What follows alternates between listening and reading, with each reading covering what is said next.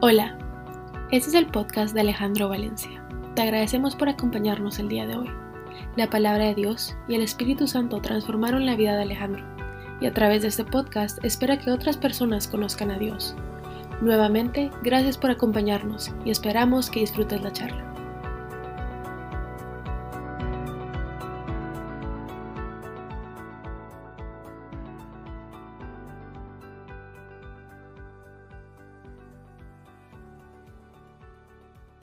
Les envío un, fuerte abrazo de parte de nuestro hermano Alejandro Valencia, que está en viaje y me ha pedido y me ha encomendado pues la misión hoy de compartir la palabra con ustedes.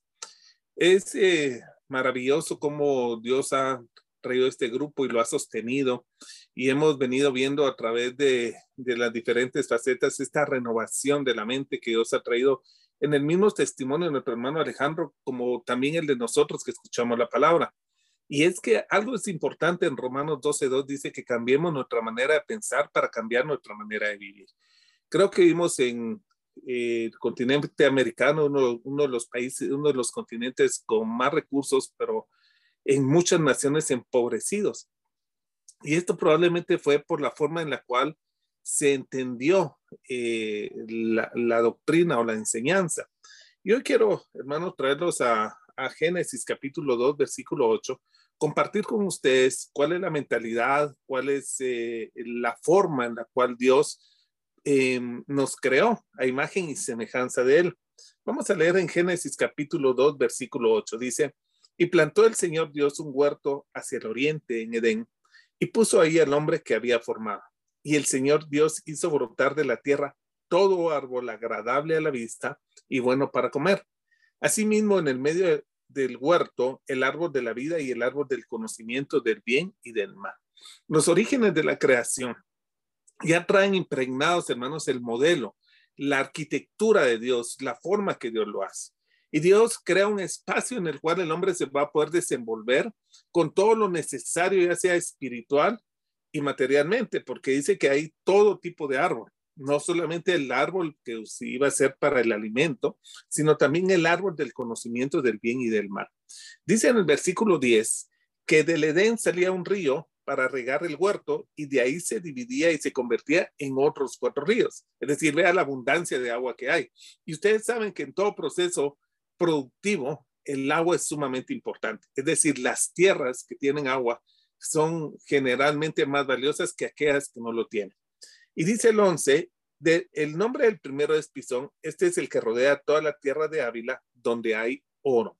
Y el oro de aquella tierra es bueno, ahí hay bedilio y ónice. Y el nombre del segundo río es Gijón, este es el que rodea la tierra de Cus. Y el nombre del tercer río es el Tigris, este es el que corre del oriente a Siria, y el cuarto río es el Éufrates en lo que el Señor Dios tomó al hombre y lo puso en el huerto del Edén para que lo cuidara y lo cultivara. Ahora veamos que Dios llena al hombre en ese espacio y muchos recursos. Yo creo que de aquí se acuña aquella frase que el, dinero no crece en los árboles, sino que ciertamente Dios provee recursos, y cantidad, oro, eh, dice agua, eh, es, es, una cantidad enorme de bedelio y ónice. Eh, el bedelio se utiliza especialmente para los productos de, de, sanidad y el ónice para los de belleza. Y si ustedes saben, pues entre el oro, el agua, eh, los cuidados de, la, de las personas en cuanto a la belleza y la salud, pues una de las industrias más grandes que están actualmente ahorita. Ahora, ¿qué hace Dios? Establece ese lugar, crea un lugar, lo provee de muchos recursos y en ese lugar Dios pone al hombre con dos propósitos importantes. El primero es que lo cultivara. Y el segundo es que cuidara lo que había cultivado. Ahora, ¿qué es cultivar? El cultivar, hermanos, es un proceso de productividad. Ustedes saben que eh, pues un, un, cultivo se necesita trabajar la tierra, sembrar, cuidar la semilla, eh, echarle agua, abono, levantar la cosecha, es todo un proceso. Ese proceso de productividad es lo que va generando un fruto. Y la palabra de Dios dice que en esto es glorificado el Padre, en que den mucho fruto. Ahora, cuando Dios habla de, nuestra vida la habla desde de, dos cosas que es bien importante, que seamos productivos y que cuidemos aquello que hemos producido. Eh, esto no es un, término que solamente aparece aquí. ¿Se recuerdan ustedes cuando Jesús le, cuando, perdón, cuando Dios les dijo que iban a entrar a la tierra prometida? Una tierra prometida que manaba leche y miel. Y si ustedes leen en números 13, 23, dice la palabra del Señor que cuando fueron al valle de Escol, donde cortaron una rama con un racimo de uvas que cargaron sobre un palo entre dos hombres, también llevaron higos y granadas. Cuando entran a la tierra prometida, pues no llevan jarros de leche o jarros de miel, llevan uvas en gran tamaño y llevan higos, llevan granadas. Entonces, ¿por qué Dios les ofrece una tierra que emana leche y miel? ¿Y por qué Dios les da ese lugar que, lo que tienen son uvas y lo que tienen son higos y granadas. Pues eh, lo que Dios estaba diciendo es que tanto la leche como la miel son procesos. Es decir, para que haya mucha, mucha leche, y esto me lo contó una persona que se dedica a la ganadería, el ganado tiene que tener abundancia de agua y, abundancia de cesto. Es decir, un, un ganado necesita tener una buena tierra para poder dar un buen fruto. Y, y, el, y la abeja también. La abeja necesita un campo que esté lleno de flores para poder llenar eso. Entonces, tanto la leche como la miel son procesos de productividad que Dios le está dando al hombre. Dios nos ha creado, hermanos, para que podamos tener una mentalidad productiva. Una, una mentalidad productiva para lo cual nos asigna diferentes recursos que deben ser transformados para dar el fruto apropiado en el momento adecuado. Ahora, no debemos de confundir, hermano, eh, la productividad con los bienes económicos, fundamentalmente. Es decir, hay, quienes pueden confundir que el, bien económico significa ser productivo y esto no necesariamente. Hay personas que pueden tener algún bien económico y puede ser por causa de la usura, de la avaricia o aún del robo. Así que la productividad eh, trae como consecuencia bienes económicos, pero los bienes económicos no siempre son un signo de una mente productiva. Ahora, Dios nos ha llamado para que seamos productivos, para que, para que pensemos, por eso dice eh, la bendición que Dios nos da, que se multipliquen, que sean fecundos, que, que sojuzguen la tierra, que dominen la tierra. Dios nos ha dado esa mentalidad para poder llevar y transformar lo que Él nos ha dado en bienes, en bienes de todo tipo. Ahora, cuando la iglesia primitiva se empezó a congregar, entendía esto perfectamente. Y ustedes saben, hermanos, que en, que en el libro de los Hechos dice que nadie decía que lo suyo era algo propio, sino que todos lo ponían a disposición lo ponían a disposición de tal manera que ninguno pudiera tener. Y fíjense que me llama la atención a mí, porque mm, el libro de los Hechos habla muy bien de todos estos bienes que la iglesia manejaba en aquel tiempo. Y, básicamente yo encontré dos ejemplos buenos y dos ejemplos malos. Por un lado está eh, Simón el Mago, que lo pueden leer en Hechos 8:29. Simón cuando vio el poder de los discípulos, inmediatamente quiso comprar para poder tener eso. Habían también eh, Ananías y Zafira, dos hombres que habían vendido un terreno y que habían tratado de engañar a la iglesia dando el menor importe de lo que habían tenido por el terreno y el apóstol Pedro le, reprende y le dice, si el terreno era tuyo y tú ni siquiera estabas obligado a dar, pero porque has tratado de engañar al Espíritu Santo. Entonces, estos dos ejemplos tienen que ver con una forma del bien económico mal utilizado. Pero también hay ejemplos, hermanos, de, personas que utilizaban bien. Por ejemplo, Cornelio, donde se fundó la primera iglesia gentil. Cornelio era un centurión romano y se dice de él en el libro de los Hechos que daba muchas limonas a los judíos. Es decir, él utilizaba sus recursos también para bendecir. Pero yo los quiero llevar al segundo ejemplo que, encontré en el libro de los Hechos, en Hechos capítulo 9, versículo 36, para definir qué significa ser una mente productiva y rica en Dios. Dice en Hechos capítulo 9, 36, así.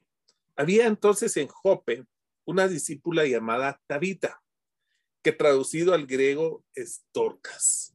Esta mujer era rica en obras buenas y de caridad que hacía continuamente.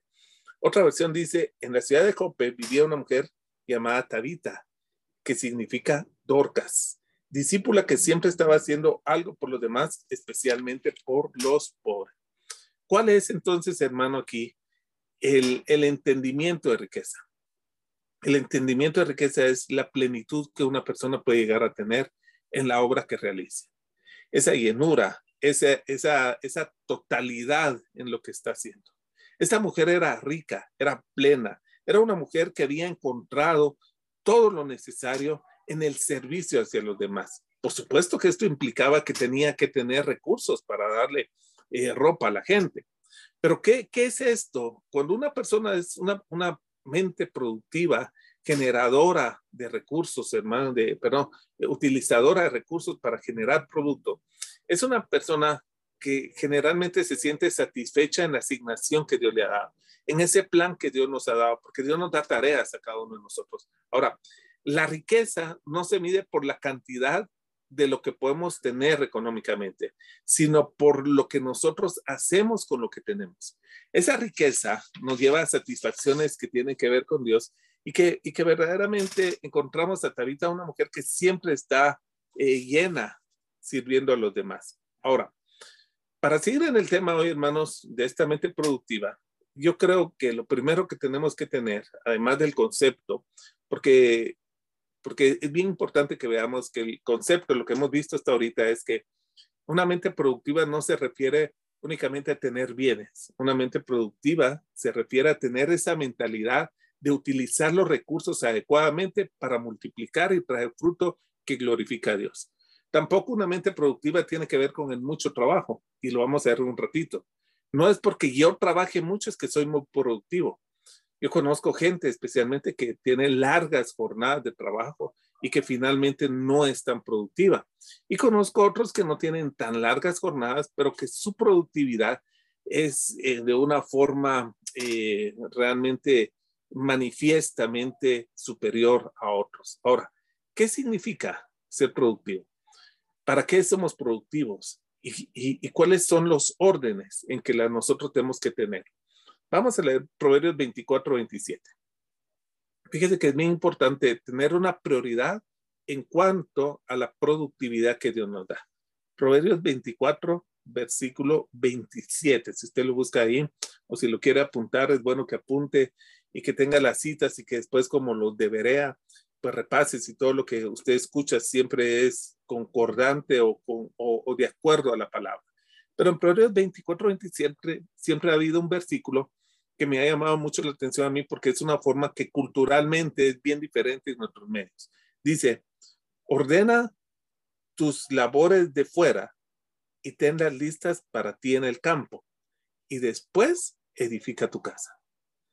¿Qué es lo que está diciendo? Primero, tu campo. Primero, el lugar donde produces. Primero, el lugar donde vas a usar los recursos para generar fruto. Ahora, en, muchos lugares yo, he oído que la recomendación es que no se casen hasta que no tengan su casa. Pero la casa en este, en este concepto da sinónimo de comodidad, eh, de, confort. Eh, quiere decir, tener una casa es como tener un lugar donde tener uno, pues, mayor comodidad. Y, y la palabra de Dios dice, hermano, que antes de la comodidad, antes de todo eso, es mejor la productividad. Ordena tus labores de fuera y tenlas listas para ti en el campo. A los jóvenes hoy en día se les dice, cásense cuando compren su casa. Yo creo que la sabiduría divina diría, cásense cuando tengan una forma productiva para vivir ustedes, cuando hayan desarrollado esa mentalidad productiva, productora, para poder tener fruto que luego lo utilizarán en beneficio del hogar esta prioridad bien importante porque eh, yo creo que es bien importante que, conozcamos que antes de, cosechar debemos de plantar la semilla y antes de, tener fruto, pues hay que, hay que producirlo. Y, mucha gente a veces quiere tener fruto. Eh, lo que preguntan en, algunas ocasiones es cuánto van a ganar. o qué beneficios van a tener, aún antes siquiera mostrar si son productivos para la empresa donde van a estar. Ahora, eh, asegurémonos de tener bien las prioridades, bien las prioridades para tener una mentalidad productiva.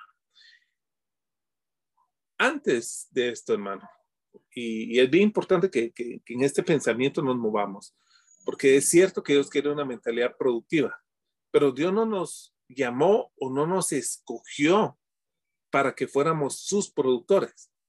Dios nos llamó para que tengamos una relación con Él. Ahora, vea cómo que tiene que ver esto en, en la forma de nuestras prioridades.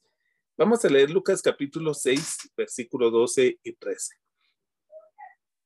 No olvidemos que debemos de ser productores, pero primordialmente que tengamos una relación con Dios. Dice eh, en Lucas capítulo 6, versículo 12, 13. Eh, yo, yo les hago una pregunta para reflexionar. ¿Fue Jesús un edificador? Es decir, ¿produjo Jesús alguna edificación? Porque ustedes recordarán cuando Jesús le dijo a Pedro que tú eres Pedro y sobre esta roca edificaré mi iglesia. Entonces, Pedro nuestro Señor Jesucristo lo pone como un fundamento de construcción, de edificación, de producción. Toma a este hombre que es bien, bien importante, que no era un hombre pues con muchas calificaciones a nivel humano, pero con un alto sentido del compromiso, que Dios sabía que es más fácil capacitar a un comprometido que comprometer a un capacitado. Entonces, en este hombre, nuestro Señor Jesucristo piensa, pero no, no sucede, hermanos, eh, primero, sino que vea cómo, cómo primero es la relación. Dice la palabra de Dios. En estos días, él se fue al monte a orar y pasó toda la noche en oración a Dios. Y cuando se hizo de día, llamó a sus discípulos y escogió doce de ellos, a los que también le dio el nombre de apóstol. La labor más grande eh, el fruto más grande que Dios estaba estableciendo en esta tierra era edificar su iglesia. Edificar, y hasta el día de hoy nosotros somos productos de esa edificación. Pero no crea, hermano, que Jesús salió un día, que salió de buenas y dijo, bueno, vamos a ver ahí. Y dijo, bueno, hay un hombre que me parece bien, es un pescador. Eh, este hombre sabe de empresa, lo voy a llamar. Em, eh, tomó después a un cobrador de impuestos sabiendo tal vez de finanzas, ¿no? Jesús llega y primero ora al Padre. Y hermano, de verdad que esto me hace a mí reflexionar mucho, porque mucha gente no tiene tiempo para orar porque quiere ser productivo. Y a veces siquiera en el carro dice, Padre, gracias por este día, por, por este tiempo, por este momento, bendecimos nuestras actividades y te damos gracias por lo que vamos a hacer algunos más atrevidos eh, atan y ligan todo espíritu, espíritu de robo, de asalto, secuestro, violencia. Pero, pero realmente, hermanos, la oración no es una pérdida de tiempo de ninguna forma. Jesús oró toda la noche para escoger a doce hombres que fueran conforme al propósito eterno que Dios había establecido. Estos doce hombres tenían que ver con el alto nivel de compromiso que tenían y la capacidad que iban a obtener en Cristo Jesús. Ahora, estos doce hombres probablemente era uno que, que le caía mal porque el cobrador de impuestos le caía mal a la gente, pero Dios lo iba a transformar. A mí me asombra aún tres años después, el día que nuestro Señor fue entregado. Dice la palabra de Dios que ahí estaban los doce reunidos, incluyendo a Judas el traidor, pero también a los once, a los once que eran hermanos, personas que lo iban a, abandonar en ese momento. Es decir, los doce que están ahí aparentemente no daban la talla o no daban eh, la forma o el carácter para hacer una gran empresa que Dios iba a hacer de construir su iglesia, pero eran hombres que habían sido escogidos en oración. Por eso es que, la oración en una persona llena del Señor, hermano, nos ayuda a hacer y a buscar aquellos procesos productivos que el Señor tiene preparados para nosotros. Quiero enfatizar esto, hermano. La oración de ninguna manera es una pérdida de tiempo. Cuando tienen mucho que hacer, cuando hay muchas decisiones importantes, especialmente para tener una vida productiva, hermanos, la oración es fundamental. Hay gente que escoge y después pregunta a Dios. Y después se pregunta, Señor, ¿por qué me fue mal en el negocio? ¿Por qué estoy en el lugar que no quiero estar? ¿Por qué no tengo el trabajo que deseara estar? ¿Por qué no soy tan productivo como quisiera ser? Pero de alguna forma lo que me lleva a mí a reflexionar es la decisión la tomé fundamentada en la dirección de Dios o por mi deseo. Así que, hermanos, si esta noche en tu corazón te queda esto, es, eh, yo habré ganado mucho. La oración de ninguna manera es una pérdida de tiempo, especialmente en los procesos productivos. Ahora, vamos a leer, hermano Mateo, capítulo 15, versículo 30, para ir dándole forma a, lo que estamos diciendo. La, mentalidad de Dios es que produzcamos fruto, que demos mucho fruto, que sojuzguemos, que nos multipliquemos. Eh, todo es un proceso productivo. Dios no te va a dar eh, algo hecho, Dios te da el recurso para llegar a eso. Muchas personas le piden a Dios salir de, sus deudas y lo que Dios va a hacer es darte empleo, darte trabajo, eh, que seas buen administrador, que seas eh, un buen gestor de los recursos, de manera que en Cristo Jesús todo lo, todo lo vas a lograr. Por eso la, la palabra de Dios nos dice que la riqueza de Dios es una ganancia que va de poco a poco, pero que perdura mucho. Más la riqueza del impío es algo que de repente tienen, pero también en algún momento se pierde. Entonces, el, el, el que sabe tener esta mentalidad productiva en el Señor, sabe aprovechar los recursos en la dirección divina de Dios. Ahora, nosotros vamos a verlo aquí en Mateo 25, y dice, eh, y uno le dio cinco talentos, a otro dos y a otro uno, a cada uno conforme a su capacidad y se puede viajar. Fíjate que me gusta mucho. Dios está dando esta, para, esta parábola y está diciendo que a cada quien le dio cinco talentos, dos talentos y un talento. Y yo he estado pastoreando eh, la, iglesia, hermano, y he ido a muchos seminarios, a muchos lugares. Y cuando la gente oye esto, pues todos queremos ser el de cinco talentos, por lo menos el de dos. Pero nunca consideramos, hermano, ¿y qué pasa si somos el de un talento? ¿Qué pasa si nosotros realmente lo que Dios nos ha dado es un talento? Tal vez en, la, en la empresa mm, no se tiene una empresa como, como Walmart, por ejemplo, ni siquiera se tiene una empresa pues media, un centro comercial, sino ¿qué pasa si, lo que se tiene es una tienda? Y mucha gente tiende a despreciar esto porque, porque considera que, que todo aquello que es de famoso y que tiene mucho glamour es lo que Dios quiere dar, pero, pero Jesús está hablando que dio cinco talentos, que dio dos talentos y que dio un talento. Lo importante no es lo que da, lo importante es qué hacemos con ello. Porque dice que el que había recibido los cinco talentos enseguida fue y negoció con ellos y ganó otros cinco talentos. ¿Qué hizo? Produjo, multiplicó, tenía esa mentalidad. Inmediatamente tomó el recurso y multiplicó cinco más. Y mire, mire la promesa, el premio, la recompensa que Dios da. Y dice, eh, perdón, cinco talentos. Asimismo, el que había recibido dos talentos ganó otros dos, pero el que había recibido, el que había recibido uno fue y cavó en la tierra y escondió el dinero de su señor. El de cinco gana cinco más, el de dos gana más, pero el de uno cava. Después de mucho tiempo vino el señor de aquellos siervos y arregló cuentas con ellos. Hermano, y esto, esto siempre me llama a mí la atención. Dios está diciendo que va a venir un día y va, va a sentarse a hablar. ¿Qué pasó con, con lo que hemos producido? ¿Qué pasó con aquello que Dios nos ha dado?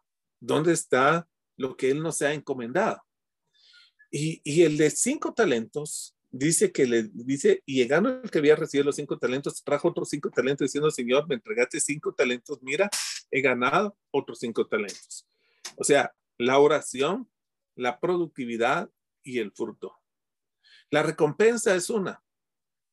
Su Señor le dijo, bien, siervo bueno y fiel. En lo poco fuiste fiel, sobre mucho te pondré, entra en el gozo de tu Señor. Ahora, mira, mira, hermano, cuál es la recompensa. Del que multiplica, del que produce, al final Dios le dice, siervo bueno y fiel, entra y gózate en el Señor. Si fuiste fiel en lo poco, sobre mucho te voy a poner. Dice que enseguida llegó el que tenía dos talentos. Y llegando también el de dos talentos, dijo, Señor, me entregaste dos talentos, mira, he ganado otros dos talentos. Observa conmigo, hermanos, cómo la recompensa es exactamente la misma. Y la promesa es la misma. Dice, su Señor le dijo, bien, siervo bueno y fiel. En lo poco fuiste fiel, sobre mucho te pondré. Entra en el gozo de tu Señor. Y esta lección nos da Dios, hermanos. Mire, no importa cuánto produzcamos. El, el, si nosotros producimos, la recompensa es la misma, el gozo del Señor, que es la fortaleza que Él nos da. El gozo del Señor es, hermano, la alegría de estar en lo que vivamos, independientemente de cuántas sean nuestras circunstancias. Si una persona multiplicó cinco y, ahora tiene cinco más, su gozo no va a ser diferente el que tenía dos y multiplicó dos. Es decir, no porque uno, uno viaje un vehículo diferente va a tener más gozo de viajar en un, mejor vehículo. Hay gente que, que, es feliz, hermano, tal vez no, no, no un supercarro, pero tiene un carro bastante bueno, funciona bien y va con un gran gozo en el Señor que en nada le limita el vehículo que utilice o la casa que vive o el país donde vive o la colonia donde se desarrolla. El gozo del Señor uno solo es. Y, la, y las personas productivas gozan del gozo de su Señor independientemente de lo que, que, que, estén generando o cuánto estén generando. Ahora, es bien importante porque ahora viene el del uno, el que, el que minimizó, el que le pareció poquito su negocio, el que le pareció poquito tal vez la cantidad de miembros que iban a su iglesia, el que le pareció poquito quizás eh, su familia o, el país o la nación donde vivía. Y dice que este, en lugar de producirlo, lo escondió.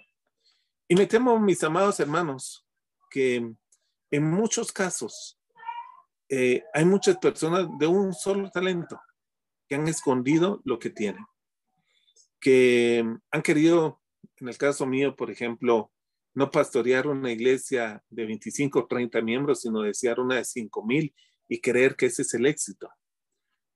Y creer que ese es eh, eh, mi, capacidad productiva. Una persona, los discípulos eran 12 y luego se multiplicaban en 72 y luego fue una muchedumbre pero el gozo de ellos de ninguna forma aumentó o cambió porque el gozo era el mismo, ser multiplicadores de lo que Dios nos ha dado. Y, verdaderamente yo quiero hoy, más hacerte reflexión, no importa lo que Dios te ha dado a administrar, porque Él sabe lo que te ha dado a administrar. Lo importante es qué estamos haciendo con eso. Y aún si fuera uno, no es para ponerlo en la tierra, porque pareciera poca cosa, pareciera que no es tanto, pareciera que uno a veces se prepara para una multitud y no lo son. O pareciera que uno se haya emprendido para, para un super negocio y al final de la tarde no fue tan súper, pero fue negocio.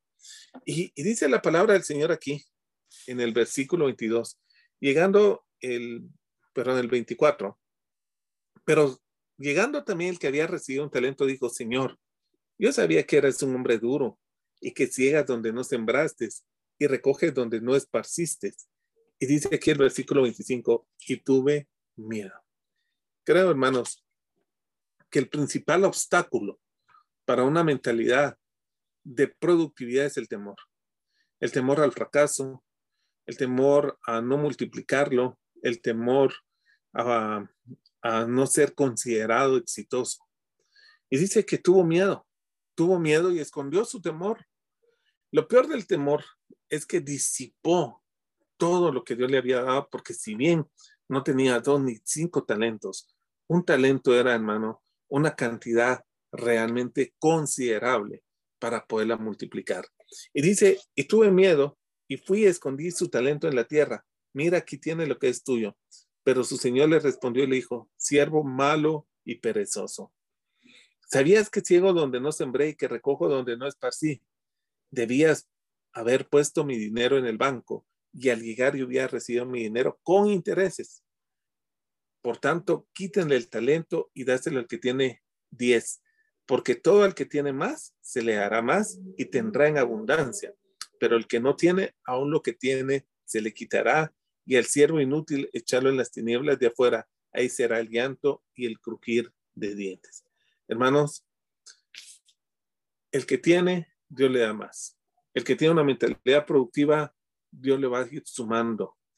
No importa esta noche lo que tengamos que administrar. Gracias a Dios, si fue cinco talentos, realmente sorprendente y maravilloso que Dios dé cinco talentos. Y quizás dos, pero ¿qué si hay si solo hay uno? ¿Qué si, qué si en lugar de tener una familia numerosa, nos tocó una familia de dos miembros?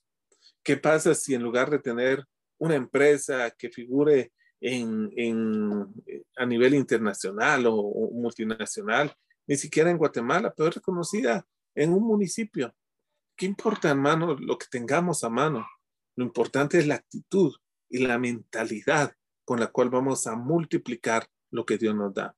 Y estoy convencido que el que es fiel en este momento sobre lo poco, sobre mucho lo ha puesto. Y creo que esto nos habla un poco con relación al Evangelio.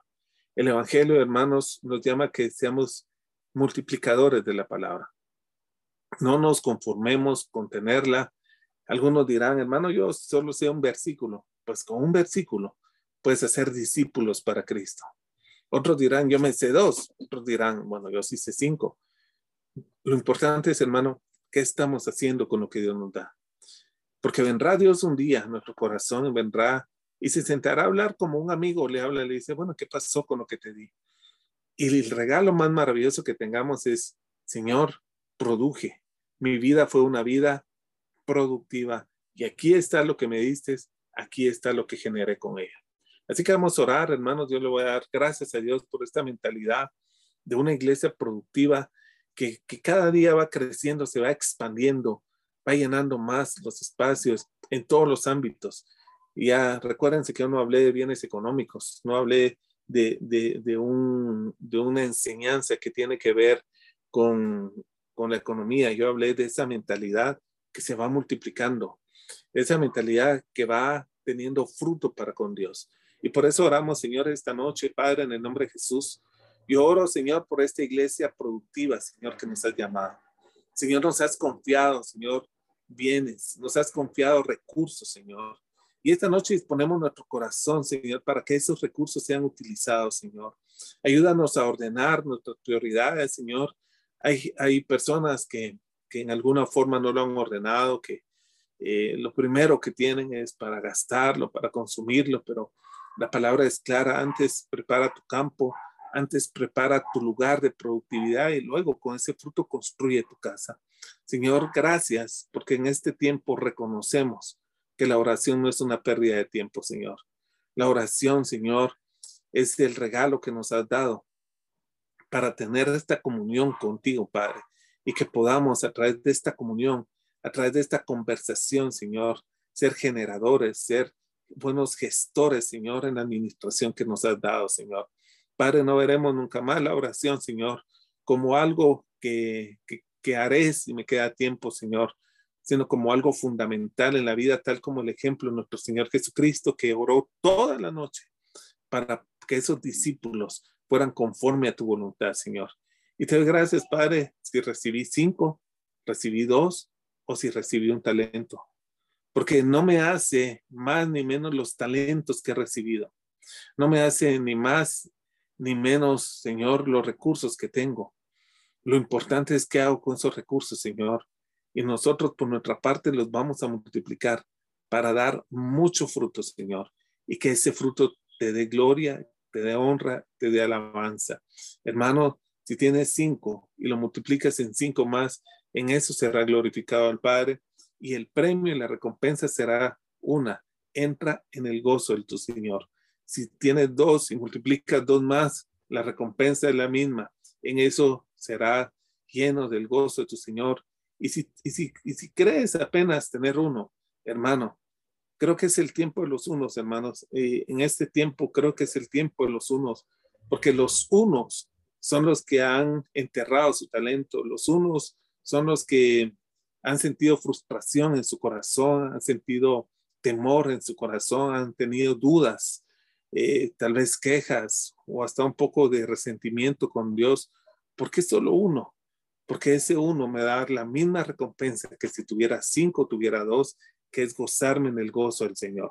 Gracias, Padre, por el regalo maravilloso que nos das. Somos multiplicadores, tenemos una mente productiva y en Cristo Jesús nos movemos, Señor. Bendecimos, Señor, a nuestro hermano Alejandro Valencia y cada uno de los que en esta noche nos hemos reunido, Señor, para recibir y para darte gloria, honra y alabanza en el nombre de Jesucristo, nuestro Señor. Amén. Buenas noches, hermanos, bendecidos. Y Dios primero, el, el próximo miércoles nos reuniremos acá. Gracias, Juan Carlos. Un abrazo y feliz noche a todos. Mucho, mucho. De Robert. Dios los bendiga, Lupita, Víctor, Juan Carlos, y a todos.